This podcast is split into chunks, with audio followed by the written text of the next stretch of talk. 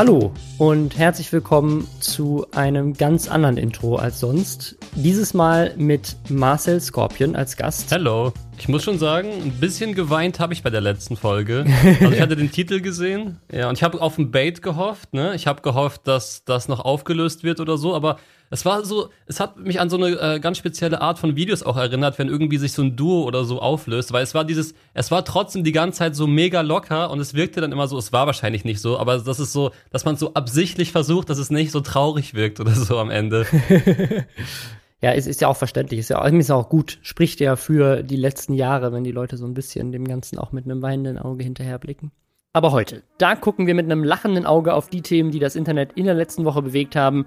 Es gab einen riesen Spendenskandal. Unter YouTubern jemand ist mit Tausenden von Euro durchgebrannt, die eigentlich an einen guten Zweck gehen sollten. Der TikTok Creator Fund ist gestartet und wir finden raus, ob man damit überhaupt Geld verdienen kann. YouTube hat missgebaut diese Woche und sich nach unserem Wissen zum ersten Mal für einen Strike gegen einen der größten Creator auf der Plattform entschuldigt. Außerdem wurden Attila Hildmann und seine Fans reingelegt und vielleicht haben wir am Ende auch noch einen Teaser für den Blockbuster, der vielleicht das nächste Kartoffelsalat werden könnte. Eine große Produktion, bei der nur Influencer mitspielen. Das und mehr nach Hashtag Werbung. Der Sponsor der heutigen Folge ist LinkedIn, mit denen haben wir in der Vergangenheit ja schon ein paar Mal zusammengearbeitet. Wir haben sogar mal eine Sonderfolge produziert und regelmäßig über Themen gesprochen, die auf LinkedIn so diskutiert werden. LinkedIn, das ist das soziale Netzwerk für das Pflegen von Geschäftskontakten und Knüpfen von neuen geschäftlichen Verbindungen. Das haben wir ja auch äh, untereinander, wir schon sehr viel gemacht äh, hier in der Community. Ich bin mit sehr, sehr vielen von euch jetzt inzwischen auf LinkedIn verknüpft. Und ja, heute einfach nochmal LinkedIn als Sponsor, um euch einfach nochmal dran zu erinnern, dass LinkedIn äh, ein riesiges Netzwerk ist mit über 706 Millionen Mitgliedern. Es ist die größte digitale Plattform für beruflichen Austausch. Und allein in Deutschland, das finde ich eine ziemlich krasse Zahl, sind es 15 Millionen Mitglieder. Okay, das ist krass. Also man erreicht auf LinkedIn mehr Leute als jeder Social Media Star in Deutschland. Potenziell. Ähm, ja, man kann sich bei LinkedIn einfach ein Profil anlegen. Man kann dort ja sich so ein bisschen präsentieren, aber anstatt wie bei Instagram und Co. jetzt nicht unbedingt mit schönen Fotos, sondern einfach mit coolen Stärken, Expertise, mit Sachen, Leuten, mit denen man zusammengearbeitet hat, Projekte, die man vorstellen kann.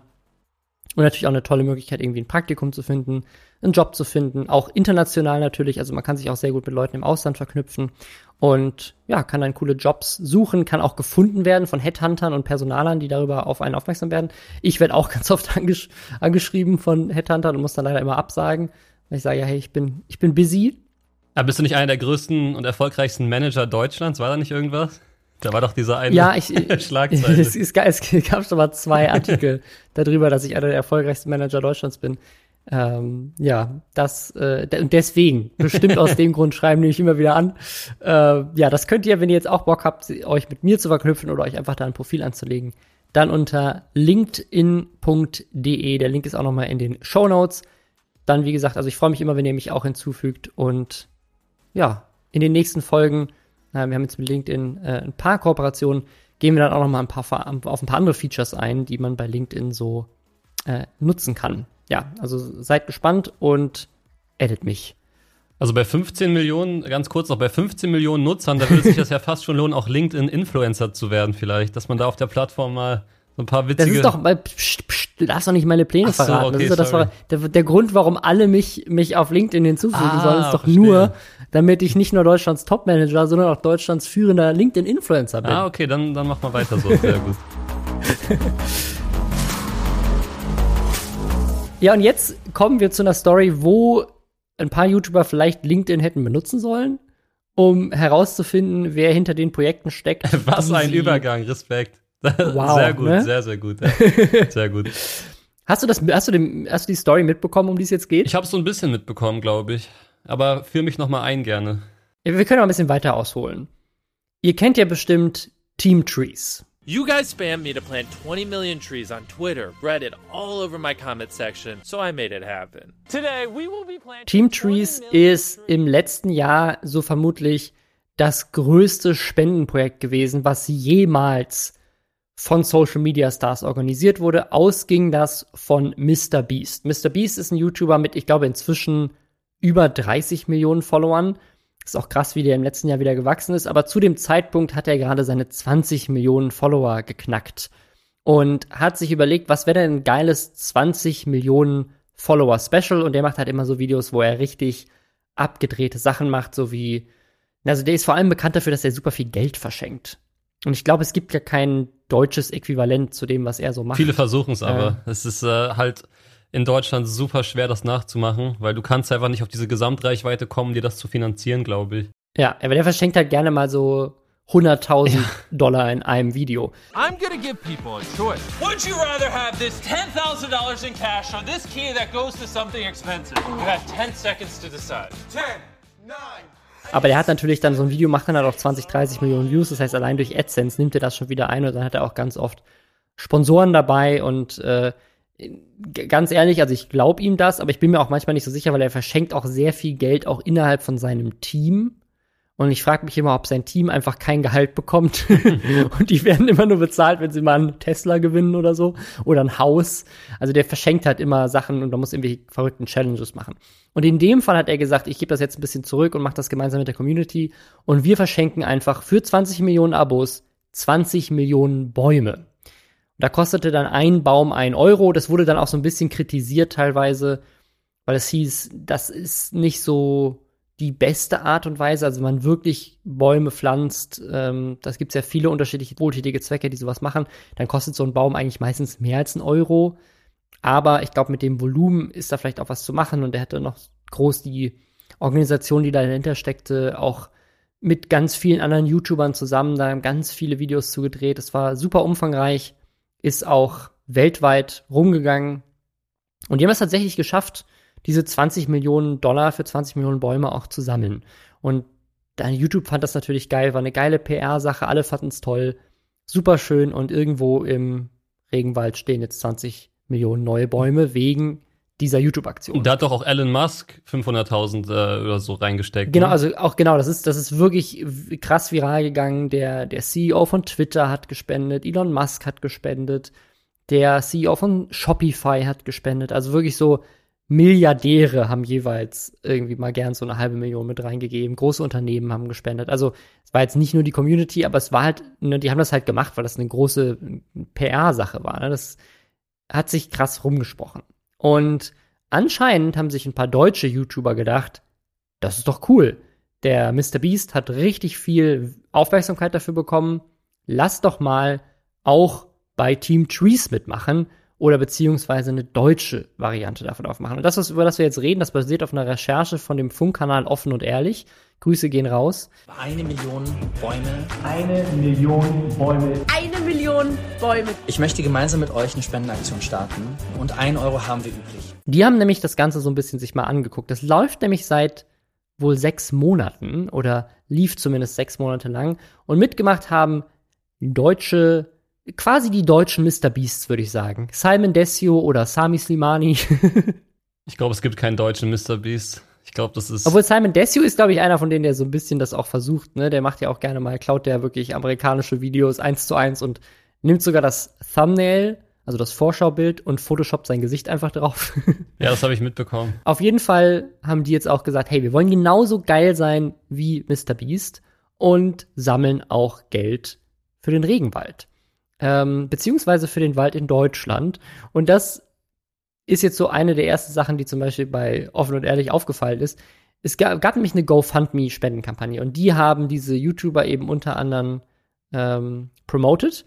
Und die hieß aber auch irgendwie Team Trees. Also es, es hat auch schon sehr bewusst irgendwie so getan, als wäre es tatsächlich vielleicht sogar das Ding von Mr. Beast, aber es war es halt nicht, weil es auch eine ganz andere Spendenseite war. Und da sind wohl 10.000 Euro zusammengekommen aber es gab halt so ein paar Ungereimtheiten. Unter anderem stand auf dieser GoFundMe-Seite zum Beispiel, wir forsten den Wald hier in Deutschland auf.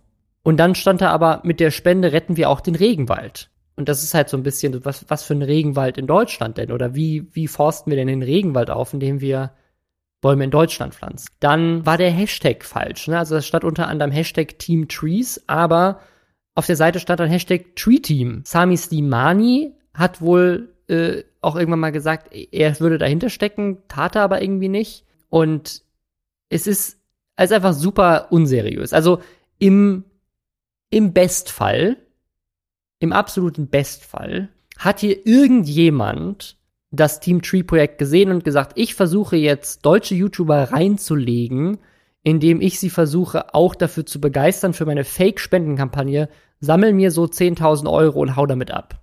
Im schlimmsten Fall könnte man natürlich auch denken, dass vielleicht ein oder mehrere YouTuber da selber dahinter steckten, weil, ne, warum machen Leute wie Simon Desio und Sami Slimani bei so einer Kampagne mit, die so auf den ersten Blick schon so krass unseriös ist. Also was offen und ehrlich da alles so gefunden hat, auch in den E-Mails, die die rumgeschickt haben und so weiter, das war alles so in sich selbst widersprüchlich. Die Website war unprofessionell, die E-Mail war teilweise einfach schlecht geschrieben. Also irgendwie ist hier auf jeden Fall Geld zusammengekommen. Influencer wie Sami Simani und Simon Desue haben von ihrer Community Geld sammeln lassen für eine Charity, die es nicht gibt. Also, so gerne man den Influencern ja mal nachsagt, dass sie so shady äh, Sachen machen und so, und das ist definitiv auch schon passiert.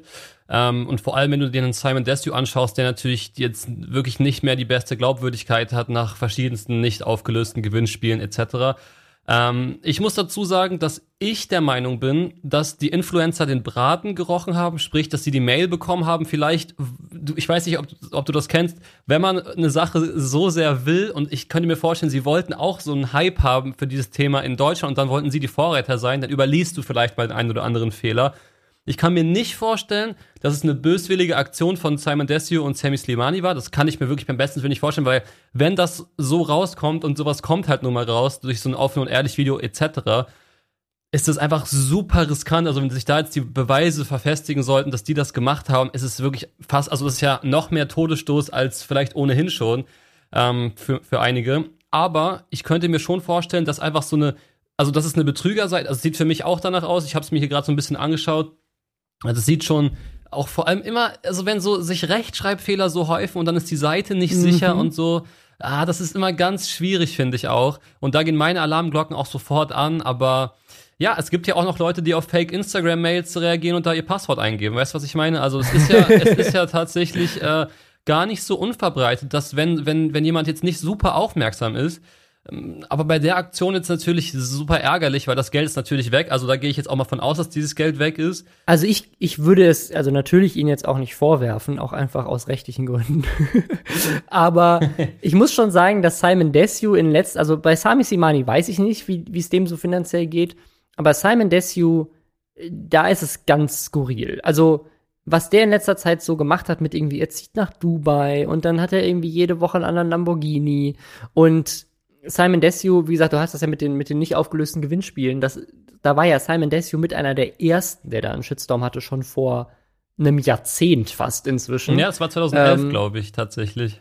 Ja, krass. Und äh, es gibt auch immer noch dieses Gerücht über Simon Desue, dass er sich damals irgendwie einen Hammer gekauft haben soll, angeblich. Also diesen, dieses krasse amerikanische Auto da, nachdem er zum ersten Mal irgendwie Geld hatte und dann aber irgendwie erfahren hat, dass man Steuern zahlen muss und dann musste der den unter großem Verlust wieder verkaufen und war angeblich bei seinem damaligen Management dann angestellt, damit er irgendwie seine Schulden abbezahlen kann oder sowas. Also das ist ein, ich habe keine Ahnung, das ist ein Gerücht, was in der Szene seit Jahren rumgeht. Ähm, also das, äh, ne, und dann, dann hat er jetzt in letzter Zeit auch, das ist ja auch mehrfach bei offen und ehrlich auch schon Thema gewesen, die ja auch schon andere Sachen aufgedeckt haben. Hat er so ein, so ein Ich mach dich reich mit Amazon Reselling-Programm mhm, ja.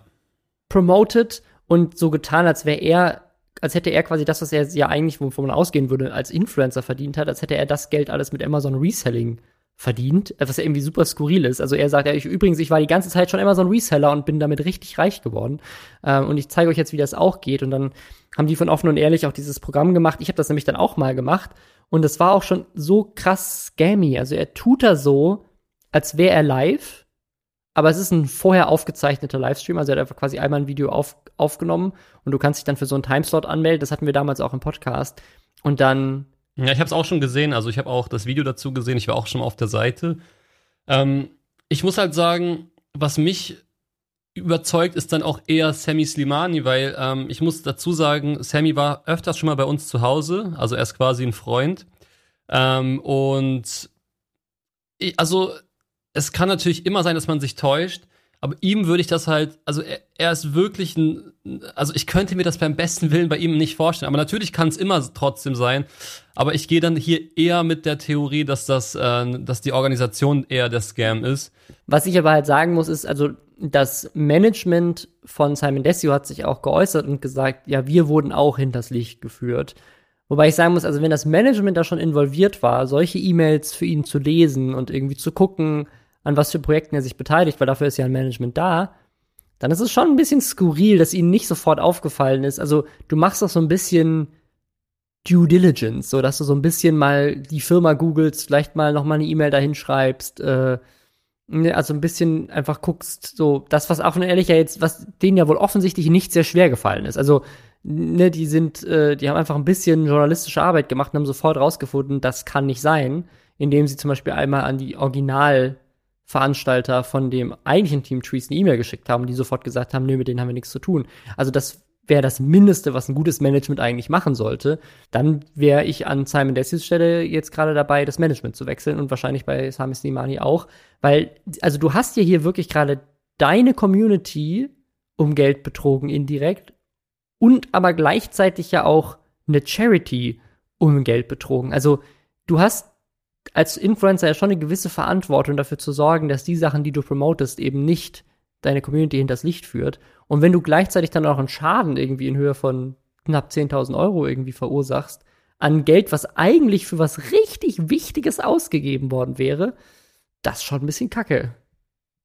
Und die beiden haben sich jetzt, glaube ich, aber auch nicht so groß öffentlich dafür entschuldigt, so wie ich das mitbekommen habe, oder? Sie haben jetzt quasi ein Statement dazu abgegeben über das Management. Ja, okay, das muss natürlich noch kommen, so definitiv, klar. Das ist auch für die Vielleicht haben sie es auch und ich habe es nur noch nicht gesehen, aber. Ja, das wäre auf jeden Fall wichtig. Na gut, also es gibt ja das Management hin oder her. Es ist ja heutzutage schon auch oft so, dass äh, die Managements halt dazwischen geschaltet werden und quasi auf die Sachen, die reinkommen, irgendwie reagieren und es dann halt oft auch ums Geld geht. Also das heißt zum Beispiel, ähm, es, ich glaube nicht, dass man von jedem Management, weil es auch einfach mittlerweile so Managements wie Sand am Meer gibt, dass da jedes Management so Qualitätsmerkmale hat, denen auch noch eine Mail zu schreiben, zum Beispiel.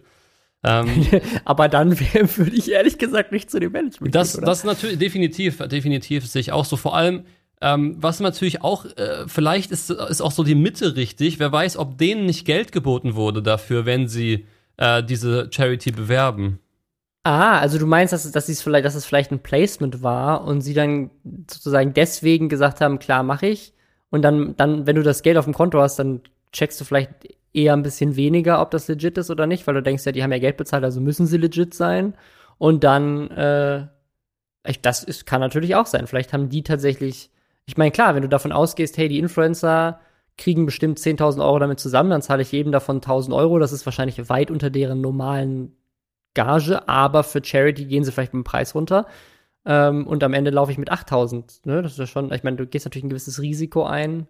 Ja, ist halt generell schwierig, wenn Charity das Geld halt an die Influencer auszahlt. Dann ist ja schon mal der Schritt, an dem man dann sagen könnte, hm, hätte man ja auch schon in den Charity-Pot werfen können. Ist natürlich schwierig. Ich, ähm, ich habe mal was ganz Witziges erlebt und zwar hatte ich mal eine Business-Mail im Postfach, die auch super unseriös klang. Also wirklich mit Google Übersetzer ins Englische übersetzt. Ich glaube, original war das aus, äh, aus China oder so. Und ja, ja. Ähm, am Ende des Tages war das ein super Kunde, hat super fair, super schnell bezahlt, Briefing war alles klar. Man hat zwar nie mit denen mal gesprochen, aber das hat alles super funktioniert. Also ähm, ich, ich, ich hätte die Mail wahrscheinlich ohne mein Management nicht mal geöffnet, so. Weißt du, was ich meine? Es ja. gibt solche Mails. Also, es gibt ja auch so, so Mails, die so ein bisschen scammy aussehen, die am Ende dann schon irgendwie einfach, wo du halt sagst, okay, war halt vielleicht einfach nur schlecht übersetzt. Aber wenn die sich hier, haben die sich sogar als deutsche Firma ausgegeben oder als EU hier? Ähm, das, also hier ich, die. Ich glaube als Deutschland, weil die hatten auch ihren Sitz angeblich am Frankfurter Flughafen ah, okay. und die von offen und ehrlich sind auch hingefahren und dann war da halt einfach nichts. Ja, das ist schwierig natürlich, ja. Aber ich, ich weiß, was für E-Mails du meinst. Also ich habe ja jetzt auch schon seit letztem Jahr, das Video dazu ist auch jetzt gerade so in den finalen Zügen, dieses Ding gemacht, wo ich auf alle unseriösen Anfragen geantwortet habe und immer gesagt habe, ja, schickt mir mal euer Produkt. Und ich habe ja wirklich hier ne, ne, so eine riesige Kiste voll Sachen bekommen von irgendwelchen chinesischen Firmen, die mir dann die Sachen tatsächlich geschickt haben. Und ich hatte jetzt gerade tatsächlich denselben Fall, und das ist, das ist das Skurrilste, und zwar äh, eine Product Placement Anfrage. Und das ist eine deutsche Firma. Aber die Anfrage kam aus Russland Mhm. in richtig schlechtem Deutsch. Und kennst du das bei diesen Anfragen? Das passiert ganz oft, ähm, bei mir zumindest, dass ich so Product Placement Anfragen bekomme und dann steht unten, stehen so, ist, ist das schon so ein kleines Briefing dabei, so was man machen soll angeblich Mhm. und was sie sich wünschen würden. Und dann haben die manchmal so Beispielvideos. So, guck mal, hier andere Ja, YouTuber, ja, mit denen wir schon zusammengearbeitet natürlich, so haben die es gemacht. Und da war ein YouTuber dabei, den ich kenne. Und dann habe ich dem geschrieben und meinte so, hey, äh, du bist ja als positives Beispiel genannt. Bevor ich den zurückschreibe, hast du das Geld bekommen? und dann hat er gesagt so, ja, ja, ich fand das auch mega unseriös, aber ich habe dann tatsächlich bei der deutschen Firma mal nachgefragt. Die meinten, ja, ja, das sind die, die haben wir beauftragt. Also er, der hat wohl erst beim, er hat irgendwie auch so ein Problem mit dem Kundendienst, dass der Kundendienst von der Firma ihm erst gesagt hat, nee, nee, das ist ein Scam, mach das nicht. Ah, krass. Und dann, und dann hat er irgendwie aber nochmal beim Marketing angefragt. Die meinen, ach doch, doch, nee, das ist unsere Influencer-Agentur, aber die sitzen halt in Russland. Also das fand ich auch sehr, sehr, sehr lustig, aber auch, ne, das ist, ist ja überhaupt kein Problem, mit denen zu, äh, sich zu unterhalten. Die sprechen Deutsch, aber es ist halt offensichtlich entweder übersetzt oder halt als zweite Fremdsprache irgendwie so Deutsch gelernt. Und das sieht natürlich in so einem Business-Kontext, gerade wenn dann im Impressum irgendeine Adresse in Russland oder Zypern drin steht, nicht immer unbedingt seriös aus, wo ich dann auch noch mal zweimal nachfragen würde, bevor ich sowas mache. Aber ich naja. ich habe jetzt gerade mal just for fun meine Mails geöffnet und da kam Mhm. heute was rein. Das ist jetzt ein sehr gutes Beispiel. Es geht hier um ein Smartphone. Die, die äh, Mailadresse ist .hk. Ich vermute, dass Hongkong bedeutet. ja. Und Ja. ähm, also der, schreibt mir jetzt hier einfach, wie das Modell heißt. Also wirklich out of nowhere, noch nie Kontakt gehabt. Schreibt mir eine Mail und jetzt kommt folgender Satz ans Ende, den ich sehr, sehr gut finde. Can you make a video announcement on them, make the full review of them and talk about them on your channel? Aber da steht nichts von irgendwie, hättest du Lust auf diese Kooperation oder äh, was möchtest, also was ist, was sind deine Ja. Budgetvorstellungen? Es ist einfach, kann, also irgendein. Kannst du das? Kann, kannst du das bitte machen? So. Und das ist so, das, das ist so, so wie Business Ist das, ist das zufällig Autikel? Nee, das hier ist Blackview tatsächlich. Äh, Ah ja, okay. Es gibt, gibt ganz viele so in diese Richtung. Also Ich habe nämlich, ich kriege die ganze Zeit von dieser Firma, die heißt Autikel, solche E-Mails. Ähm, aber äh, genau, also und ich habe ich hab denen halt zurückgeschrieben Ja. und ich bin sehr gespannt auf das Video. ich kann dir die Mail hier gerne weiterleiten. Ich glaube, denen ist auch scheißegal, wer da antwortet. Ja, schick mal. ich mach das. ähm, ja, gut, Ja. ich, ma- ich mach das, habe ich nie gesagt, weil das dann würde ich ja hinters Licht führen. Ich möchte hier niemanden betrügen. Ich habe immer nur gesagt so, hey, ich baue es, ich baue es in einem Video ein. Glaubst du, Mary von Blackview hört die Lester-Schwester? ich glaube nicht, Sehr gut. Ja, aber wer weiß. ist auch eine interessante Sache. Das finde ich, da habe ich auch mal ein Video drüber gemacht. Ich finde das generell interessant, weil du kennst es bestimmt auch, wenn äh, die Business-Mail einfach komplett von Abonnenten abused wird. Also das ist auch, was man, also ich habe legendäre Business-Mail, wobei du hast eine, ja, ich hatte damals halt eine sehr junge Zielgruppe und da habe ich so Business-Mails, also jede zweite Business-Mail war, war, da stand einfach die ganze Nachricht schon mal im Betreff. Die Nachricht war dann leer und im Betreff standen so fünf Zeilen, also man konnte das kaum irgendwie lesen und dann, ja, ich bin der Manuel, ich bin elf und ich würde gerne mal mit dir zocken. Das war wirklich jede zweite Business-Mail und dann habe ich da irgendwann mal ein Video drüber gemacht, habe auch so gesagt, nee, wäre jetzt gut, wenn das aufhört. Hat dann natürlich nicht aufgehört, ist ja ganz klar, wenn man so ein Video macht, kamen erstmal noch 500 weitere, aber ja, das ist vielleicht auch mal ganz interessant Was- was- für die Zuhörer, dass wir, dass wir uns ja auch täglich mit solchen lustigen Mails auch rumschlagen müssen. Ja, das, das ist ja mit ein Grund, warum viele ein Management haben, weil umso größer du wirst, umso mehr von diesen seltsamen Anfragen kriegst du und da dann rauszufiltern, was ist jetzt gut und legit und was macht Sinn. Und deswegen ist halt ein gutes Management wichtig. Aber ich weißt du, dass das auch umgekehrt passiert? Also Leute zum Beispiel bei Ubisoft oder sowas, denen schreiben, hey, ich bin LeFloid, hier ist mein Kanal, schickt mir bitte einen Code für euer Spiel. Okay, ja, das ist. Äh, Und dann haben die halt so eine E-Mail-Adresse wie lefloid123 at gmail.com. Ähm, und ne, das, das ist, ne, oder hier, hier bei, bei Razer oder sowas, schickt ihr mal euer neues Headset. Ähm, und dann halt sich als, als Influencer ausgeben. Und das kommt wohl auch relativ häufig vor, oder kam relativ häufig vor. Ich glaube, inzwischen Das ist aber auch wirklich sehr frech, muss man sagen. Äh, wenn du hast ja ein Büro, okay, das ist bei dir was anderes. Bei mir ist es halt äh, so, meine Sachen, wenn ich irgendwas geschickt bekomme, wird halt an meine Privatadresse geschickt.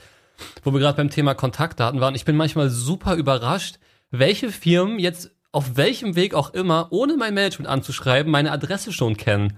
Also das Ach, ist, krass. das ist wirklich, äh, also da, da, da muss es irgendwelche ganz krassen Influencer-Verteiler geben, ohne Spaß. Also da, da gibt's, glaube ich, echt, da gibt's irgendwelche Listen, die die Firmen sich untereinander zuschieben. Ich kann mir das anders nicht erklären. Da kam, da kam was an, das kann ich mir nicht erklären, wie man auf diese Daten gekommen ist. Also Krass. das ist wirklich verrückt. Ja, ein bisschen creepy. Ja. Also ich habe ich hab das äh, immer wieder mit diesen Influencer-Verteilern. Äh, es gibt ganz, ganz viele Firmen, die regelmäßig äh, komplett YouTube Deutschland in CC haben. Ja, genau, stimmt. Hast du das auch? Wenn du so E-Mails hast und da sind dann 300 andere YouTuber in CC, sondern wegen so, hey, wir würden gerne mit dir arbeiten. Dann guckst du oben rein und wirklich ganz YouTube Deutschland, deren E-Mail-Adresse, je- jedes Management, jeder einzelne YouTuber, alles, was du irgendwie so im Internet crawlen kannst oder was irgendwie vielleicht Leute sich über Jahre gesammelt haben. Und da scheint es wirklich so Verteilerlisten zu geben. Das sind auch die Listen, die, glaube ich, so in, in, aus China dann rumgeschickt werden. Das sind aber, glaube ich, einfach Crawler, die die Geschäfts-E-Mails bei YouTube äh, raussuchen Hm. oder bei Instagram oder sowas und dann, dann schreiben. Ähm, obwohl da eigentlich immer so ein, so ein Capture davor ist, aber irgendwie kriegen die das, glaube ich, hin, weil ähm, das ist schon sehr spezifisch. Ich würde sagen, wir kommen zum nächsten Thema. Gerne. Und zwar, das ist jetzt so ein ganz neues Thema, und zwar der TikTok Creator Fund. Der ist jetzt gestartet. Ich weiß nicht, wer das mitbekommen hat. Wir hatten hier so in, in Teilen drüber gesprochen, dass TikTok jetzt eben auch anfängt, Creator zu bezahlen. Ähnlich wie das ein Twitch oder ein YouTube ja auch machen. Also auf Twitch ist es ja so, dass du an den Werbeeinnahmen beteiligt wirst und dass Twitch natürlich auch noch diese Möglichkeiten hat, über ein Abo oder über die Bits irgendwie auch von der Community direkt Geld abzuschöpfen und an denen wird man dann auch prozentual beteiligt. Bei YouTube war es lange Zeit so, die waren ja so die ersten, würde ich mal behaupten, die überhaupt die Möglichkeit gemacht haben, dass man als Creator Geld verdienen kann, indem eben man 55% der Werbeeinnahmen bekommt, die mit den ganzen Pre-Rolls und so weiter, die auf YouTube ausgespielt werden, äh, beteiligt wird. Und jetzt inzwischen gibt es bei YouTube natürlich auch andere Möglichkeiten, Geld zu verdienen. Es gibt ja inzwischen auch die Möglichkeit, dass man Merch direkt innerhalb von YouTube verkauft. YouTube hat ja auch so ein Abo-System jetzt für Livestreamer. Also das ist auch alles da. Und jetzt kommt TikTok und hat gesagt, wir machen jetzt auch sowas, weil die Leute müssen bei uns auch Geld verdienen. Und ich habe das neulich schon mal erwähnt, TikTok hat tatsächlich auch eine Sache sehr smart gemacht. Die haben auch so ein TikTok Creator Marketplace. Also das ist quasi das, was ganz viele Agenturen in Deutschland machen, macht TikTok selber. Also wenn man mit einem TikToker zusammenarbeiten will, kann man das direkt über TikTok buchen in diesem Creator Marketplace. Und dann macht TikTok quasi das Placement klar. Und jetzt haben sie aber zusätzlich diesen Creator Fund. Und der soll in, den, soll in Amerika über die nächsten drei Jahre eine Milliarde Dollar ausschütten an TikToker. Und in Europa sind, glaube ich, 70 Millionen im Gespräch gerade. Also werden das, wird das an bestehende TikToker ausgezahlt oder wollen die damit neue Leute bezahlen, um TikToks zu machen? Die Grenze, soweit ich weiß, sind 10.000 Follower. Und ich glaube, es gibt noch so ein, zwei andere Richtlinien. Du musst in den letzten 30 Tagen was hochgeladen haben und äh, Die Grenze nach oben oder die Grenze nach unten? Nach unten. Ah, okay. Also du ne, also auch die ersten Leute, die, die geonboardet wurden, das hatten wir auch schon erwähnt, waren zum Beispiel in den USA David Dobrik, also Ja. ein, ein Multi-Multimillionär, der direkt quasi als erster, hey, du kriegst doch mehr Geld dafür, dass du auch auf TikTok bist. Aber das war so ein bisschen skurril, weil der ja auch wahrscheinlich, was Placements angeht, zugeschüttet wird mit Anfragen und sicherlich nicht am Hungertuch nagt, wenn er jetzt auf TikTok nicht sofort in diesem Programm drin ist, aber mit ihm haben sie es jetzt zuerst gemacht. Weil das Witzige ist, ich wurde tatsächlich in den letzten zwei Wochen auch bezahlt für TikToks. ich, Für Placements ich, oder? äh, ja genau, also aber ich hatte vorher keine TikToks online. Also das heißt, ähm, ich, also bei mir ist es quasi so ähnlich gewesen. Es war jetzt zwar im, im Rahmen von, äh, von der digitalen Gamescom, die jetzt ah stattgefunden ja, hat. mh. Und ich habe dort auf äh, TikTok halt auch TikToks gemacht und ich hatte vorher aber keine online. Das heißt, ähm, und ich muss mir auch äh, den- meinen äh, Account quasi neu erstellen. Ich hatte mal ganz früher einen äh, Musical.ly-Account, aber äh, ja. und genau, das ist halt äh, tatsächlich so ähnlich gewesen, wobei es halt im Rahmen mit einer, mit einer Kooperation dann noch ein bisschen anders ist, weil dann geht's ja eher um das Inhaltliche und nicht, dass man überhaupt TikToks macht. Aber da bin ich auch mal gespannt, wie das jetzt äh, hier wird. Ich bin ja generell der Meinung, dass es jetzt echt mal bei an, anderen Plattformen eigentlich auch mal anlaufen müsste. Gut, man, man hat halt bei YouTube so ein krasses Monopol, was halt Video on Demand angeht, dass da wahrscheinlich Ja. niemals wirklich viel Geld gezahlt wird für hier, wenn, solange du auf YouTube Videos machst, ist es so und so. Auch wenn da mal eine zweite krasse Plattform käme, wäre ich auch mal sehr gespannt, was dann passiert. Ich hatte das hier auch schon mal erwähnt, also es gab mal so eine Zeit mit Wessel. Wessel war so eine, so eine Plattform, die ganz viele YouTuber abwerben wollte und denen auch, ich glaube, 100 Millionen Dollar Das war sogar die Folge, wo ich dabei war, fällt mir gerade auf. Ah, Das ja, war nämlich diese Twitch-Mixer-Problematik noch zu dem Ah Zeitpunkt. ja, genau, genau. Und, und genau, Mixer hat das ja jetzt auch gemacht mit Twitch und dann hat Twitch und YouTube haben angefangen. Und YouTube hat ja auch selber dieses Original Channel Programm und jetzt sind also inzwischen mit, äh, mit YouTube Premium. Es gibt ja immer noch Staffeln, die jetzt immer noch laufen, also wo auch immer noch Creator, aber das sind halt immer die größten der Größen, die kriegen immer noch Geld von YouTube, also halt Produktionsbudget Ja. und auch sicherlich eine Gage dafür, dass die halt so ein, eine krassere, ne, jetzt gerade David Blaine, hast du das gesehen? Nee, das habe ich nicht gesehen. Der, der, der Zauberer Nee, habe ich nicht oder gesehen. Illusio Illusionist oder wie er sich nennt. Ähm, der ist letzte Woche, äh, hat einen YouTube-Livestream gemacht und der war halt, das war ein YouTube Original, also YouTube hat das bezahlt und ihn wahrscheinlich auch dafür bezahlt oder zumindest ihm das möglich gemacht, keine Ahnung, dass er an Ballons in die Luft geflogen ist. Also der hat quasi so ganz viele Ballons mit Helium gefüllt und sich da dran gehängt und ist, ich glaube, 25.000 Fuß hochgeflogen. Ich weiß nicht, wie viele Meter das sind, aber Ach äh, auf jeden Fall in, in, in, in bis hoch in den Bereich, wo Flugzeuge fliegen. Mhm. Ähm, ist er an Luftballons und dann ist er, hat er sich quasi losgelassen, hat den Fallschirm an und ist runtergeflogen. Und das war so ein YouTube Original Live Event, wo die auch Geld für ausgegeben haben. Also es gibt, es kommt schon immer wieder vor. Aber ähm, ja, also das, ich glaube, dieses, dieses Gamescom-Ding, weißt du, ob das quasi Geld war von der Gamescom oder war das, weil TikTok Gamescom promoten wollte? Das kann ich äh, sehr, sehr schwer einschätzen, wirklich. Aber ich würde tatsächlich eher vermuten, es kam von TikTok. Naja, okay, spannend. Solche Sachen sind, ich bin ja auch in so einer Kampagne mit, mit Lernen auf TikTok, also dass man quasi Lernen-Content da machen soll.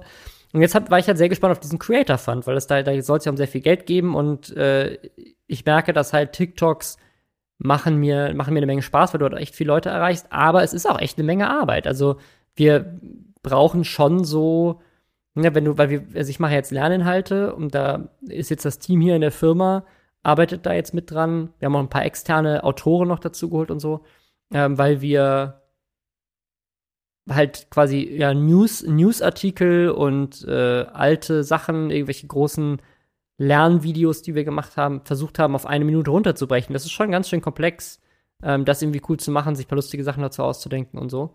Und ich würde sagen, man kriegt so drei, vier, fünf dieser TikToks kriegt man an einem Tag geschrieben und recherchiert, aber es ist halt ein Arbeitstag eines Redakteurs oder einer Redakteurin. Das heißt, um da täglich Content zu machen, brauchst du eigentlich einen Tag pro Woche musst du schreiben. Dann musst du einen Tag pro Woche ungefähr drehen, weil auch wenn die Dinger nur eine Minute lang sind, ähm, ich glaube, du kriegst schon, vielleicht kriegst du schon zehn an einem Tag gedreht, aber mehr ist schon schwierig, weil äh, es ist ja schon irgendwie ein ganzer Drehtag auch mit Kostümwechsel und Props und was wir da alles mit einbauen. Und dann musst du die auch noch schneiden. Das heißt, es ist für eine Woche an Content ist auch ungefähr ein Schnitttag.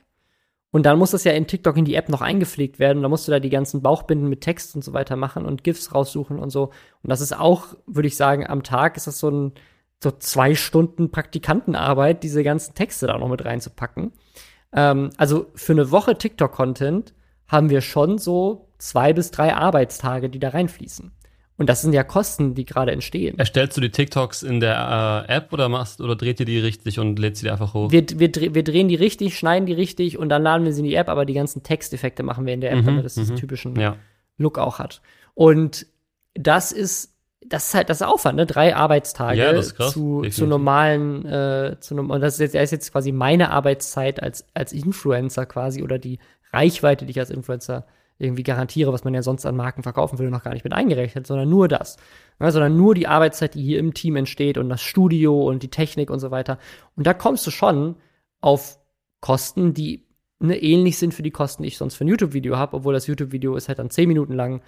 Und da verdient man bei YouTube, und jetzt kommt der Twist quasi, bei YouTube hast du ja so ein TKP mit AdSense von ungefähr 1 Euro plus. Ne? Aber willst du das öffentlich sagen, was dein TKP ist?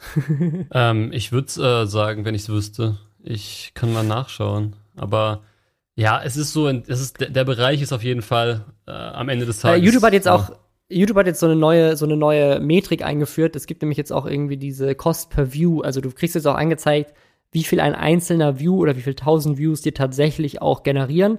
Und ich habe mal geguckt für 2018 oder ich habe sogar für 2019 noch, war das bei mir sogar unter einem Euro. Also ich habe glaube 75 Cent pro 1000 Views übers Jahr hinweg gemacht. Ja, aber ich lade natürlich auch super wenig hoch. Und das heißt, ich bin auch jetzt in der Prio-Liste bei YouTube nicht weit oben. Ne? Aber jemand wie Unge, da wird ja oft gemunkelt, dass der irgendwie ein TKP von irgendwie 10, 15 Euro haben kann teilweise. Ne? Mhm. Weil der halt so viel Watchtime generiert durch diese ganzen Livestreams und auch familienfreundlich Sachen macht und so. Das heißt, das irgendwie ist da Äh, ne, das sind ja alles Fakten. Oder ist der so familienfreundlich? Ich weiß es gar Also nicht. ich- aber ich hab, es ähm, zählt auf jeden Fall viel mit rein. Ich habe jetzt auch einen äh, tatsächlich einen neuen Kanal aufgemacht, der heißt nur Marcel, also nicht nur Marcel, sondern Marcel. Und äh, dort mache ich halt auch, da mache ich jetzt auch ähm, mal was ähnliches wie Unge. Ich mache auch relativ lange äh, Reaction-Videos. Ähm, ich wollte es auch mal komplett neu starten, weil ich auch mal so ein bisschen gucken wollte, wie der Algorithmus auf sowas reagiert. Und wenn ich da mehr weiß äh, vom TKP, weil jetzt, ich bin erst seit, man muss ja, auch wenn man direkt in einem Netzwerk ist, muss man ja trotzdem jetzt diese Mindestkriterien von 1000 Abos und 4000 Stunden Watchtime erfüllen. Krass. Ähm, sogar, obwohl ich direkt von, von Tag 1 in einem Netzwerk war, ist interessant. Aber das habe ich jetzt vor ein paar Tagen geschafft und ähm, bis jetzt sieht das mit dem TKP schon echt interessant aus. Und wenn ich da mehr weiß, werde ich dir auf jeden Fall mal Bescheid sagen. Ja, aber es, also ich, ich habe auf jeden Fall auch schon andere Kanäle gesehen von anderen YouTubern.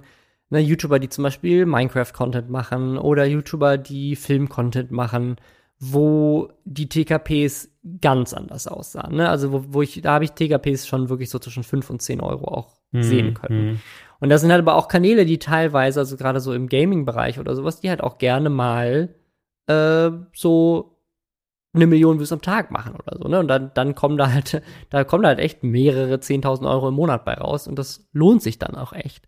Ähm, so, ich habe das bisher bei meinem Kanal noch nicht so gehabt. Also wenn ich bei YouTube Geld bekomme, dann ist das wirklich so, yay, ich habe mal wieder die Grenze von 100 Euro, die man braucht, um das Geld überwiesen zu bekommen. okay, Ich du lädst auch wenig 75. hoch. Also ich hatte zum Beispiel mal Ich lade auch wenig hoch, ja, ja. Ende 2017, da hatte ich mal ein ganz krasses, also einen generellen krassen Monat. Also ähm, auch von den, von den bezahlt, also wie die Views bezahlt waren, aber da war ein ganz, ganz komisches Video dabei. Und das hatte, ich werde es jetzt mal raushauen, das hatte nur in Anführungszeichen um die 280.000 Views, Mhm. nur weil es hat 5000 Dollar eingespielt. Was? Ja. Und Krass. das war auch das einzige Mal, dass ich das so krass hatte. Also das ist wirklich Ist das, ist das ein 20 Euro TKP dann gewesen? Ja, genau. die, ne? das war auch halt im Dezember, ne, da ist ja eh immer ein bisschen besser, aber Ja, ja. das war wirklich insane. Es war auch in dem ganzen Monat komplett random das einzige Video. Und das Witzigste ist, dass ich, dass es ein Vlog war, wo ich Montana Black besucht habe. Also vielleicht, äh, Das ist ja auch, also aber auch, äh, auch, äh, auch Monte teilt ja ganz oft seine, Ja, genau. äh, seine Einnahmen und da siehst du ja auch manchmal so 5 Euro TKP und so, glaube ich, habe ich schon mal gesehen bei ihm. Ähm, also der verdient auch richtig gut mit den Netzdiensteinnahmen. Ähm, aber der macht halt auch einfach viel und ist beliebt und gibt hat wahrscheinlich viel Engagement und so. Und da zählt ja sehr viel mit rein in diese, es gibt auch noch so ein Google Preferred Ding, das heißt, glaube ich, inzwischen anders, aber wo YouTube quasi YouTuber Hand also per Hand auswählt und in so ein Special-Programm packt, was dann an, an Werbekunden so als Paket, an, als Premium-Paket direkt verkauft wird. Also da kannst du dann sagen, hey, pass auf, wenn du Werbung schalten wirst, hier sind unsere besten YouTuber, schalte bei uns Werbung und das kostet dann ein bisschen mehr und dann kriegst du quasi die Besten der Besten. Und dann verdienst du natürlich auch ein bisschen mehr daran. ich hoffe immer Also noch, dass das nicht mit dem äh, Empfehlungsalgorithmus zusammenhängt, weil das wäre schon echt krass, finde ich.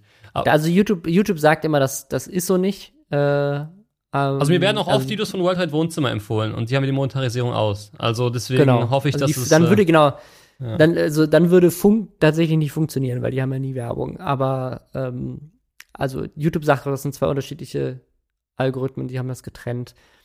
Aber jetzt kommt der Twist zu TikTok, um das Thema zuzumachen.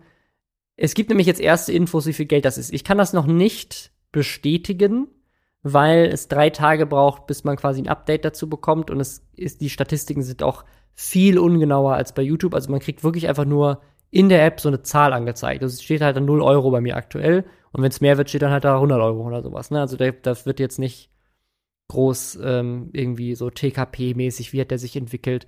Weil, und das ist nämlich jetzt auch eine Frage, die ich hatte, wie, wo kommt das Geld denn eigentlich her? Weil das scheint tatsächlich aus der Tasche von TikTok zu kommen, weil anders als bei YouTube werden ja nicht vor TikToks Werbespots angezeigt. Also die Werbung ist ja nicht einem spezifischen TikTok Mhm. zuzuordnen, sondern eigentlich krieg, krieg ich aktuell immer nur Werbung, wenn ich die App öffne beim, am Anfang und dann ab und zu mal vielleicht im Feed zwischendurch. Aber ich glaube eigentlich nur beim Öffnen, so richtig. Und das heißt, so, wo kommt das Geld her und wie wird das verteilt? Und jetzt gibt's erste Infos, wie viel das angeblich sein soll. Und ich sage dir jetzt den TKP, es sind zwei bis drei Cent. Okay. Ja, das ist. Und das ist halt unendlich wenig im Verhältnis zu dem, was YouTube zahlt. Also ein Euro bei YouTube bedeutet, du brauchst ungefähr ne, zwei, drei, vier Millionen Views im Monat, weil dann hast du so 2.000, 3.000 Euro als Freiberufler, der ja auch noch Kosten hat, äh, Ausgaben hat, so dann, damit kannst du, glaube ich, ganz, ganz gut überleben. Kannst sicherlich auch mit weniger schon überleben, aber so jetzt, ähm, ne, wenn, mit, wenn du jetzt noch die ganzen Nebenkosten als YouTuber, Kameratechnik, wenn du vielleicht noch irgendwie schneiden musst und so, das alles mit reinrechnest, dann würde ich sagen, brauchst du so, wenn du den Euro-TKP hast, brauchst du so zwei, drei Millionen Views wahrscheinlich im Monat, damit du auf diese 2.000, 3.000 Euro kommst. Es ist aber auch so, dass TikTok äh, wird ja auch, also ist ja auch nutzermäßig ein bisschen anders, weil die TikToks sind erstens sehr kurz. Also in, eine, in, Ja. in einer TikTok-Session wird der Nutzer so viele verschiedene Creator sehen und ähm, du kannst ja auch auf TikTok unendlich viele Views machen einfach. Es ist ja total verrückt, was da möglich ist. Also am Ende des Tages von der Relation klingt es erstmal wenig, aber vielleicht ist es gar nicht so wenig. Ich glaube, das muss man erstmal abwarten, wie sich das entwickelt. Also was, was, was ich auf jeden Fall schon mal sagen kann, also ich bin ja jetzt ganz neu auf TikTok und ich habe tatsächlich im letzten Monat 4 Millionen Views auf TikTok gemacht. Das ist schon krass. Das heißt, mit dem YouTube-TKP hätte ich 4000 Euro verdient, was natürlich richtig krass wäre dafür, dass ich einen Account habe, der quasi bei null Followern angefangen hat und jetzt, glaube ich, bei irgendwie 38.000 steht oder so. Mhm. Ähm, aber mit zwei bis drei Cent hätte ich halt auch nur 120 Euro verdient bei 4 Millionen Views. Ne? Und bei 120 Euro sind mehr als null. Aber ich habe ja eben gesagt, wie viel Arbeit wir in diese TikToks investieren müssen, damit wir diese Qualität haben, um auch auf diese 4 Millionen zu kommen. Ne? Also ich meine, ist ja auch eine gewisse, muss ja auch eine gewisse Qualität liefern, eine gewisse Frequenz. Und ich kriege halt nicht mehrere Mitarbeiter finanziert, die drei Tage arbeiten, wenn ich am Ende damit 120 Euro pro Monat verdiene. Aber langfristig gesehen kannst du ja äh, drauf pokern, dass äh, die vielleicht irgendwann sagen, okay, also sein Content ist uns hier wirklich wichtig und um, um ihn bei der Stange zu halten, werden wir jetzt hier doch mal ein bisschen Fixbudget investieren. Und dann sieht das natürlich schon wieder ganz anders aus. Wenn das tatsächlich auch Teil des Creator Funds wird oder ich meine solche Aktionen wie jetzt lernen mit TikTok oder oder die Gamescom oder aber auch ähm, halt dieser Creat Creator Marketplace, wo dann Placements halt vermittelt werden. Das können natürlich dann Möglichkeiten werden, wo es dann wirklich lukrativ wird. Und die Plattform steht ja auch irgendwie noch am Anfang. Also es ist auf jeden Fall ein guter Schritt in die richtige Richtung, aber zwei bis drei Cent fand ich dann doch ein bisschen wenig. Gleichzeitig muss man aber auch sagen, das meintest du ja schon, die Videos sind halt viel kürzer als auf YouTube. Und die Views werden, glaube ich, auch ganz anders berechnet. Ne? Also dadurch, dass die Videos ja so kurz sind, ich weiß nicht, ab wann TikTok tatsächlich ein View zählt. Ne, bei YouTube musst du ja wirklich, ich glaube, 30 Sekunden oder so oder mehr geguckt haben, bis ein View wirklich auch gezählt wird.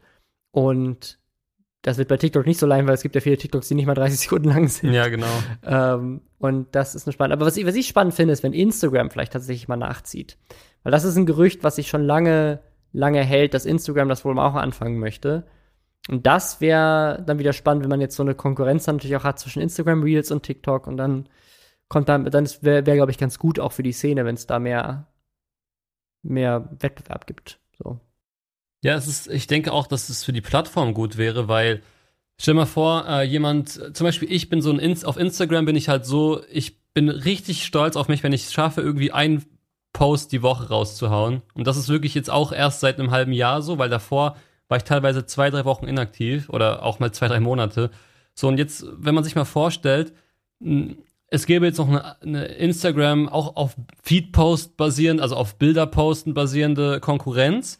Und dann würde aber Instagram zu mir sagen, okay, pass auf, Marcel, wir wollen, dass du hier weitermachst, aber dann bitte Ja. zwei Bilder die Woche und unter den und den Konditionen. Und dann wird ja die Plattform vielleicht, weil statt dass ich dann auf zwei Plattformen auf Krampf irgendwie äh, unterwegs bin, kann mich dann eher fokussieren auf eine und kann dann da vielleicht auch bessere Qualität liefern. Also so ein, so ein gesunder Konkurrenzkampf, der fehlt ja auch einfach noch total. Und ich meine, klar sind wir irgendwo die erste Generation, die von, von Influencer sein oder von Social Media leben kann. Aber ich meine, wir sind jetzt auch schon acht, weiß nicht, acht bis zehn Jahre drin. So, und jetzt wird es auch langsam mal Zeit, dass sowas passiert. Weil letztendlich die Plattformen wurden ja halt auch durch die Influencer aufgebaut. Ich will jetzt nicht sagen, dass Influencer wenig verdient haben. Das ist definitiv äh, das Gegenteil. Man kann super davon äh, leben. Aber ähm, dass sowas einfach noch komplett fehlt, das finde ich auch, oder zu, zum Großteil fehlt, jetzt die Streaming-Plattformen fangen jetzt an, finde ich auch sehr, sehr interessant. Ja, ich bin mal gespannt, wie das weitergeht. Also auf jeden Fall ein cooler Schritt in die richtige Richtung und ich finde, also, ne, wir kommen jetzt gleich auch noch zu einem anderen Thema, das ist vielleicht jetzt eine gute Überleitung, und zwar Spotify. Spotify hat ja Joe Rogan angeblich 100 Millionen Dollar gezahlt, um seinen Podcast exklusiv Mhm. zu ihnen zu holen. Und das ist ja gerade so ein Ding. Ne? Kim Kardashian hat jetzt einen ähnlichen Deal, wo es um richtig viel Geld geht. Äh, Michelle Obama hat, glaube ich, gerade ihren Podcast gestartet, wo es sicherlich auch sehr viel Geld geflossen ist. Also, dass man, äh, dass man quasi mehrere Millionen oder vielleicht sogar hunderte Millionen bekommt, um irgendwie einen exklusiven Deal bei so einer Plattform zu haben, wenn man richtig berühmt ist. Das ist inzwischen keine Seltenheit mehr. Und das, man sieht das jetzt gerade im Podcast-Game, man sieht das im Streaming, also im, im Netflix-Streaming-Game. Ähm, da ist nämlich letzte Woche auch eine, eine News rausgekommen. Wir kommen gleich auf das äh, Joe Rogan-Thema nochmal zurück, aber ich, an der Stelle passt es jetzt gerade. Und zwar Prince Harry und Meghan haben einen Netflix-Deal unterschrieben und kriegen dafür auch 100 Millionen Dollar. Hm. Ich finde das mal so geil. Das ist, also ist aber, also ich, mein Gefühl so bei Joe Rogan oder auch bei denen, ist irgendwie so diese 100 Millionen Zahl steht jetzt so im Raum. Und als wäre bei den Verhandlungen einfach so, es geht nicht darum, so, hey, was wollt ihr eigentlich produzieren oder was macht ihr eigentlich so? Dann können wir mal ausrechnen, was für ein Budget ihr braucht, sondern es ist einfach nur so, ihr seid berühmt, hier sind 100 Millionen. Also irgendwie so, Ja. wie kommt, also das ist einfach so eine runde Zahl. Es ist einfach so, okay, 100 Millionen. Ich habe aber in Deutschland, äh, ich kann jetzt natürlich keine Podcasts oder Beträge nennen, ich habe ein paar Sachen mitbekommen in Deutschland auch. Ähm, da sind auch schon geisteskranke Beträge, also für den deutschen äh, Podcast-Markt auf jeden Fall. Da müssen wir mal, nachdem diese Aufnahme vorbei ist. Können wir, können wir machen, aber ähm, nee, es ist auf jeden Fall schon so, dass sich dort auch jetzt so eine Tendenz entwickelt. Und ich finde es. Also ich meine, man hat das ja mitbekommen. Es gibt so ein paar Podcasts wie hier zum Beispiel Gemischtes Hack oder so, die ja auch exklusiv bei Spotify sind und das würden die sicherlich nicht machen, wenn die nicht gut bezahlt davor werden. Ne? Also und es gibt ja auch die Spotify Originals äh, oder Originals auch bei anderen Plattformen, ähm, die sicherlich auch gut bezahlt sind. Ne? ja. Naja, auf jeden Fall, das, fand ich eine ganz spannende Info, weil ja immer so die Frage war, was machen denn jetzt Prince Harry und Meghan jetzt, wo sie aus dem Königshaus raus sind? Na, ist ja klar, 100 Millionen Dollar bekommen für ihre eigenen Netflix-Serien. Ist auch noch gar nicht so klar, ähm, was sie dann machen. Also sind sollen wohl Serien, Filme und Dokus sein. Äh, Barack Obama und Michelle Obama haben ja auch so einen Deal. Ne? Die haben ja eine, quasi eine Produktionsfirma gegründet und sind jetzt Filmproduzenten und haben tatsächlich auch schon eine Doku äh, auf Netflix gebracht und die hat auch einen Oscar gewonnen. Ist auch sehr gut. American Factory heißt die. Aber ich glaube, da hat jetzt Barack Obama nicht groß irgendwie Der hat's geschnitten. die, der hat, genau, also der hat, der, also der hat halt als Producer wahrscheinlich einfach nur, weil er halt als, als Obama so viel, der, der kennt halt so viele Leute, ist so bekannt, der kann seine Connections irgendwie nutzen, um irgendwie so, ein- so ein Projekt halt irgendwie dann äh, zu finden und auch sie unter den Nagel zu reißen. Aber ich glaube, diese Doku, da haben die auch an den Produktionen gar nichts mit zu tun gehabt. Die wurde schon produziert und die haben die dann einfach gekauft und dann an Netflix gebracht quasi. Ähm, und ich bin jetzt mal gespannt, was, was äh, Prince Harry und Meghan, also Meghan ist ja immerhin, die kommt ja aus, aus Hollywood. So, die hat ja da vorher eine große Karriere auch gehabt bei, bei Suits und auch anderen Serien und Filmen. Also, da macht es natürlich schon irgendwie Sinn, dass die auch irgendwie Content macht. Prince Harry weiß ich jetzt nicht, was der für Erfahrungen hat. Aber ich finde das so skurril, einfach Leuten so, ja, naja. Also, um auf das Joe Rogan-Thema zurückzukommen, der hat ja seinen Podcast jetzt exklusiv äh, bei Spotify und man kann ihn da jetzt auch schon angucken. Also noch ist er, glaube ich, nicht exklusiv. Oder ist er jetzt ab September exklusiv? Ich weiß es nicht. Auf jeden Fall, Joe Rogan hat in der Vergangenheit ja so ein paar Folgen gemacht, die auch, ich sag mal, kontrovers waren. Ne? Der hat unter anderem öfters mal auch mit, mit Alex Jones von Infowars, äh, Infowars gesprochen, ähm, der so ein sehr krasser Verschwörungstheoretiker ist. Und diese Folgen kann man aktuell anscheinend nicht auf Spotify finden. Die sind verschwunden. Jetzt sagen Leute, das ist Zensur. Spotify lässt ihn nicht die Verschwörungstheoretiker ähm, bei sich äh, auf die Plattform machen. Und das Ding ist, dass Joe Rogan halt da dafür aber halt auch so ein bisschen beliebt ist, dass er eben auch mit solchen Leuten spricht. Und er hat halt vorher groß angekündigt, dass er nichts ändern wird am Podcast. Und jetzt sagen viele, hey, ähm, die, der Content, ich glaube mit Milo, ich weiß mal nicht, wie man den Nachnamen ausspricht, Janopoulos, auch so ein rechter ähm, Blogger, der hat mit denen halt auch Folgen gemacht. Und wenn jetzt halt Folgen plötzlich weg sind, unter anderem hier mit äh, einem anderen Comedian, wo sehr krass geflucht wurde, Äh, hat er denn mit den Leuten, also hat der Joe Rogan mit den Leuten in irgendeiner Form in den Folgen sympathisiert oder war es wirklich eine interviewmäßige Situation? Ich, also ich glaube schon, dass er, der hat, ist, hat er schon immer dazwischen äh, oder dagegen gehalten. Ähm, ist jetzt nicht so, als hätte der irgendwie gro die groß promoted, ähm, das nicht. Aber er hat ihnen natürlich auch schon irgendwie eine Plattform gegeben. Ähm, also Mhm. angeblich, Alex Jones hat sich dazu geäußert, äh, kommt die Folge wohl später. Ähm, was ein bisschen seltsam ist, weil die haben jetzt halt diese alten Folgen hochgestellt und diese eine Folge, die halt irgendwie schon Jahre zurückliegt, ist halt irgendwie nicht dabei und dann lädt man die nochmal später hoch. Komisch. Ja. Also ich finde es immer, ich frage mich halt aber auch immer, warum solche Aktionen, wenn sowas nachträglich runtergenommen wird, warum sowas immer so krass kritisiert wird. Weil natürlich klar, ja, die, die Leute weinen dann rum, also jetzt die Zuhörer und sagen, ja, er hat sich doch jetzt für Spotify irgendwie äh, ver verbogen etc. Aber wenn man es mal aus der Sicht sieht, okay, Spotify hat 100 Millionen Dollar bezahlt und wenn Spotify 100 Millionen Dollar bezahlt, dann finde ich es in Ordnung, dass sie dann auch ein paar Sachen sagen können, ey, das wäre cool, wenn du das rausnehmen würdest für den Betrag. Also da ganz, muss ich Okay. ehrlich sagen, ich finde es von der Vernunft her, wenn man, wenn man mal einen Schritt weiter denkt, also jetzt mal angenommen, es kommt nicht mehr online, kann ja sein, oder es kommt oder keine Ahnung, finde ich es jetzt nicht super dramatisch, wenn es halt irgendwie super skurriler oder provokativer Content war zum Beispiel. Muss ich ehrlich sagen, keine Ahnung. Ja, ich, ich glaube, es hängt halt viel mit dem Ruf von Joe Rogan zusammen, dass der sich halt, also der ist ja schon von Anfang an sehr stark kritisiert worden, einfach dafür, dass er sich hat kaufen lassen, weil der halt so ein, der ist, der macht halt sein Ding, so, der ist halt auch dafür beliebt, der ist halt so ein, ist halt so ein bisschen so eine Persönlichkeit auch. Warum so ein, dürfen Leute, die ihr also, Ding machen, nie Geld damit verdienen in der öffentlichen Wahrnehmung? Das ist so, Ja, das, ist, das ist immer Ich schon glaub- ich so. glaube, es ist- immer schon so einfach. Ich glaube, es geht gar nicht darum, dass er kein Geld verdienen darf, sondern dass er sozusagen, der ist, der ist schon so ein bisschen halt so ein, so ein Anti-Typ, weißt du, so, der, der, der sagt halt, was er denkt, ist sich nicht zu schade. Es gab ja auch dieses Ding mit hier Elon Musk, der dann bei ihm in der Show einen Joint geraucht hat oder so, weißt du, der durchbricht halt so Normen. Und wenn du so Normen durchbrichst, brichst, dann ist es schon ein bisschen komisch, wenn du dann plötzlich für so einen Großkonzern arbeitest quasi, ne, und dich von denen kaufen lässt. Das ist, glaube ich, so das, der Gedanke. Und ich sehe es aber auch so. Also ich finde, das ist Quatsch. Soll der seine 100 Millionen Dollar machen? Wenn, wenn Spotify uns beiden, ich glaube, wir, wir beide würden schon für 10 machen, oder? Ähm, Ah, ich würde ich würd überlegen für 10, aber ja, doch, am Ende würde ich wahrscheinlich Unterschrift setzen, ja. okay, Spotify, Ja. ruft uns an. Ähm, ich habe noch, ich hab noch alles jetzt gerade, wo wir gerade über Verschwörungstheorien äh, reden, einfach noch einen geilen Gag. Ähm, und zwar, das ist eine Postillon-Überschrift. Unglaublicher Verdacht. Wird Attila Hildmann von Merkel bezahlt, um die Querdenker-Szene lächerlich zu machen? Und darunter ist ein gefotoshopptes Foto von Angela Merkel, ne, wie sie neben Attila Hildmann spazieren geht. Und was ist aber passiert? Also in dem Artikel wird halt auch so typisch Postillon-mäßig natürlich auch so seriös geschrieben. Ja, Attila Hildmann ist äh, gesichtet worden, wie er vor irgendwie drei Monate bevor Corona ausgebrochen ist, äh, mit, mit Angela Merkel spazieren gegangen ist. Und jetzt steht natürlich der Vorwurf im Raum, arbeiten die zusammen, weil Attila Hildmann macht diese Szene gerade kaputt, indem er so lächerliche Sachen sagt, dass alle denken, haha, wie blöd sind die eigentlich. Und deswegen werden die wirklichen Kritikpunkte dieser Szene nicht wahrgenommen. Und das liegt alles daran, dass Angela Merkel das mitgeplant hat. Jetzt denkt man, okay, lustiger Gag, aber tatsächlich sind wohl hunderte Fans von Attila Hildmann darauf reingefallen. So sehr, dass Attila Hildmann sich selber äußern musste. Obwohl, vielleicht ist das auch ein bisschen mehr Marketing von ihm, ich weiß es nicht. Auf jeden Fall hat er auf Telegram geschrieben, da mich hunderte Nachrichten erreichten, der Postillon ist eine Satire-Seite.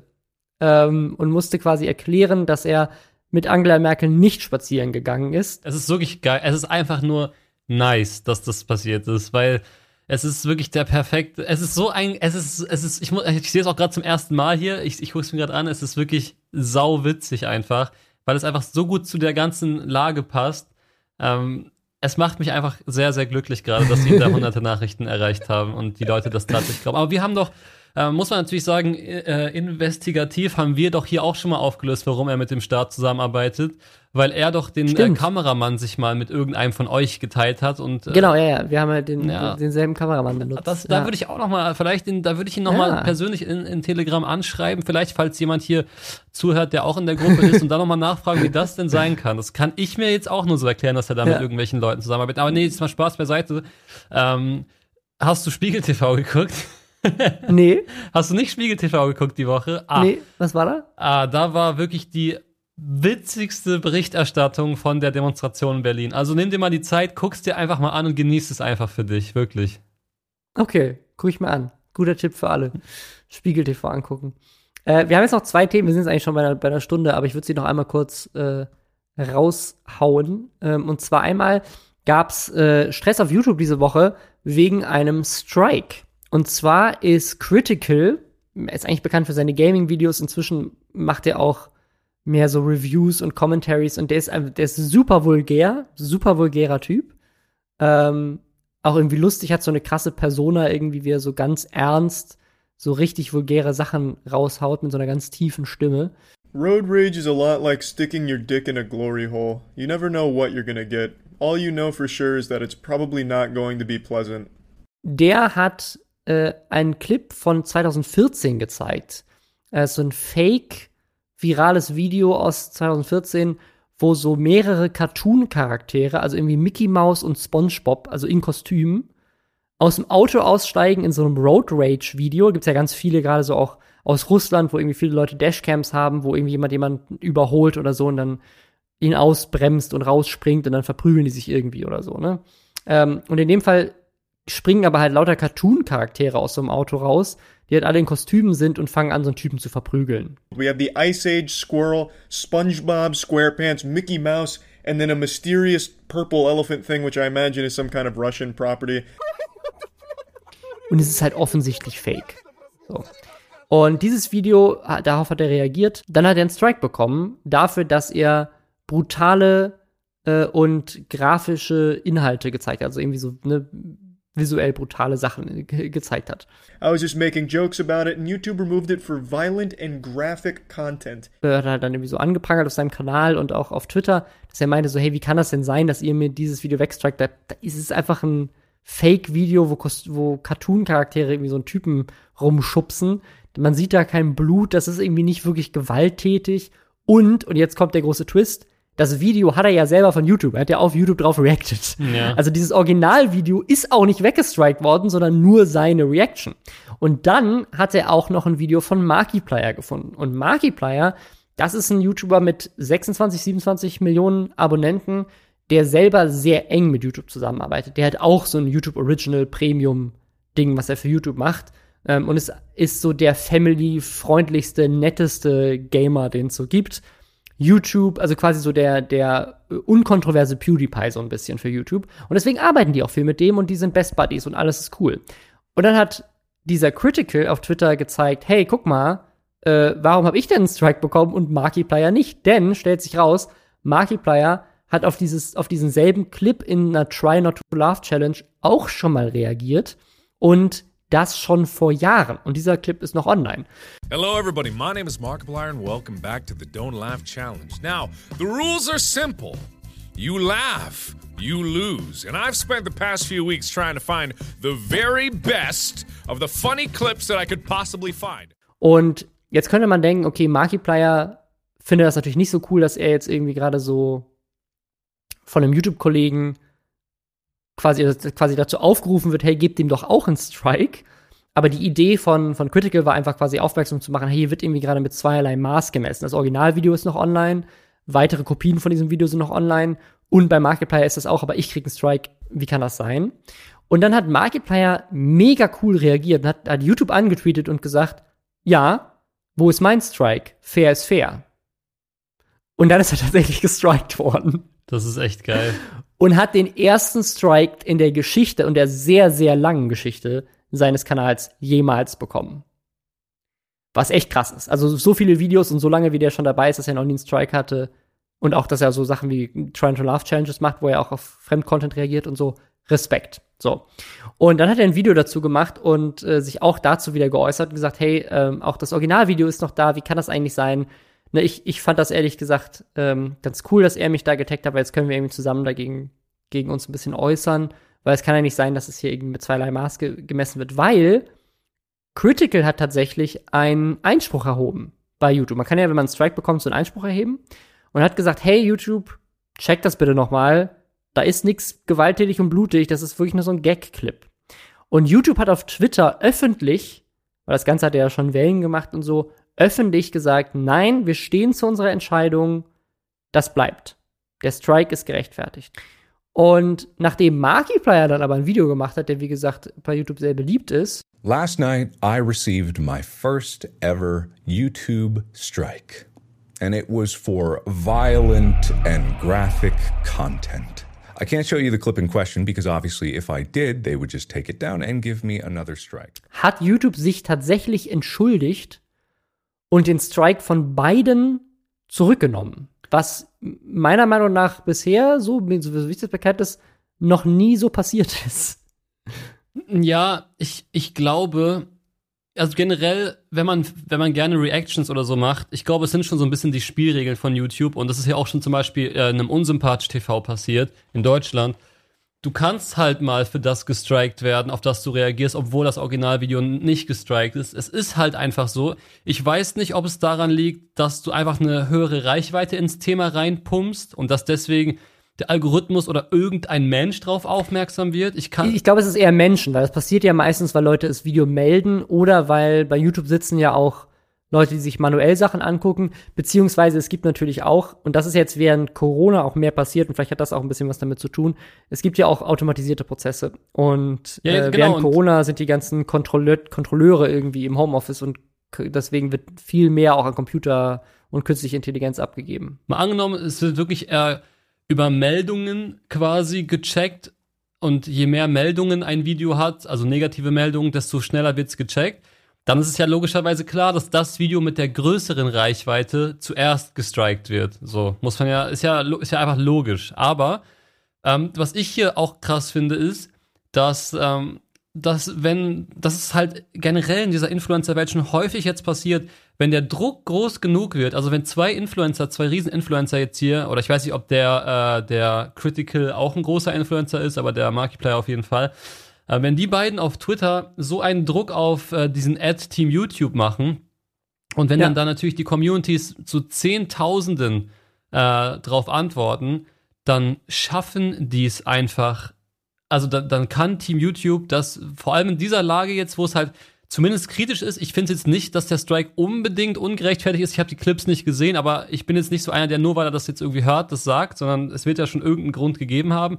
Aber ähm, dass das dann immer wieder ausreicht, damit die sich entschuldigen müssen und damit das runtergenommen wird, das finde ich halt sehr interessant. Also dieser, also wenn man genug Power hat, kannst du so einen öffentlichen Druck in irgendeiner Form erzeugen, dass wirklich viele andere YouTuber, Firmen, äh, YouTube selbst, andere Plattformen einknicken und dir halt teilweise auch Rechte geben, die sie dir sonst, also die hätten ja niemals die Strikes runtergenommen, wenn da nicht so eine krasse Aufmerksamkeit drauf gewesen Ja. wäre. Das ist ja der Beweis schon.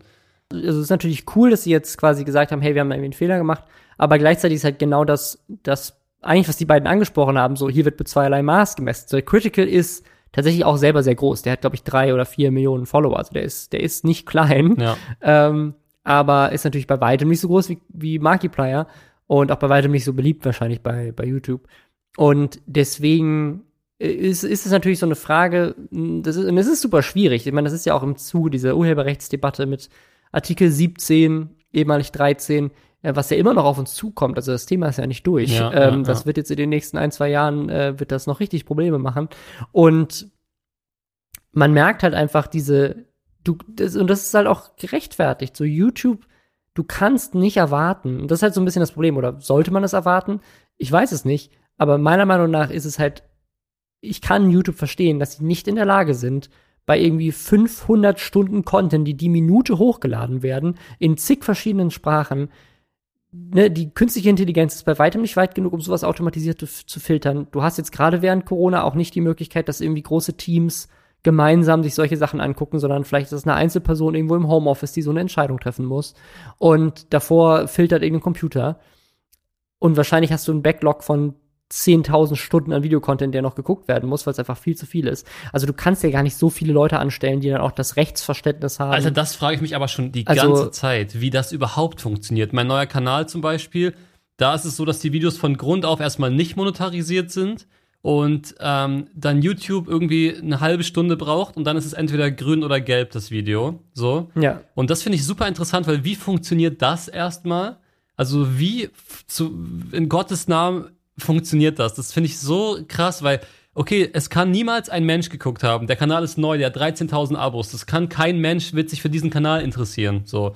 Und das, deswegen gehe ich jetzt mal davon aus, dass das jemand, dass der Algorithmus das checken muss, auf was gesagt wird, auf was gezeigt wird. Und das ist ja schon mal super strange, dass dann, also da, das kann ich mir wirklich noch gar nicht vorstellen, dass, dass wenn, also wenn AI etc. schon so weit ist, dass sie das gut hinkriegen, Respekt schon mal wirklich. Ja, sie kriegt, also sie kriegt's hin, aber sie kriegt's ja nicht gut hin, weil Ja, man halt genau. Nuancen, ne, dann wird halt irgendwie ein Wort falsch übersetzt. Das sieht man ja jemand, also das Einzige, was YouTube zur Verfügung hat, sind ja auch so automatisierte Übersetzungen, zum Beispiel, um nach Wörtern zu checken. Und das ist ja dasselbe Tool, was auch die Untertitel übersetzt. Und da sieht man ja nur Fehler die ganze Zeit. Also Genau. wenn da irgendwie ein Wort falsch äh, oder ne, also das, das heißt, da werden immer Fehler, Fehler passieren, aber angeblich, wenn man Einspruch einlegt, dann, und das ist jetzt bei, bei Critical auch so, dann gibt's immer eine Manual Review und YouTube beschäftigt anscheinend, oder das ist auch outgesourced, bei Facebook ist es ja, glaube ich, outgesourced, hat irgendeine Tochter von Bertelsmann. Aber wie viele, dann Ähm, du doch, also weißt du, was, das sind tausende Leute, die da ja, das arbeiten. muss ja so tausende. sein, aber ich, hast du schon, also wir sind ja beide in der Szene und wir kennen aber beide keinen einzigen, oder? Ich meine, das ist jetzt nicht wie dieser ich bin Corona-Gedanke, mir nicht du kennst sicher, ob jemanden, die der in Corona Deutschland hat. sitzen, ehrlich gesagt. Ja, aber die müssen ja Deutsch irgendwie, verstehen die das dann reviewen?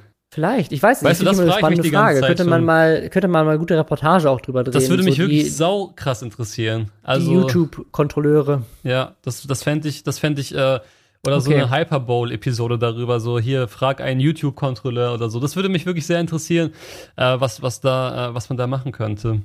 Okay, ich, ich frage mal an, ob wir mal eintreffen können. Sehr gerne. Ähm, ich habe jetzt noch eine, eine Fun-News zum Abschluss hier.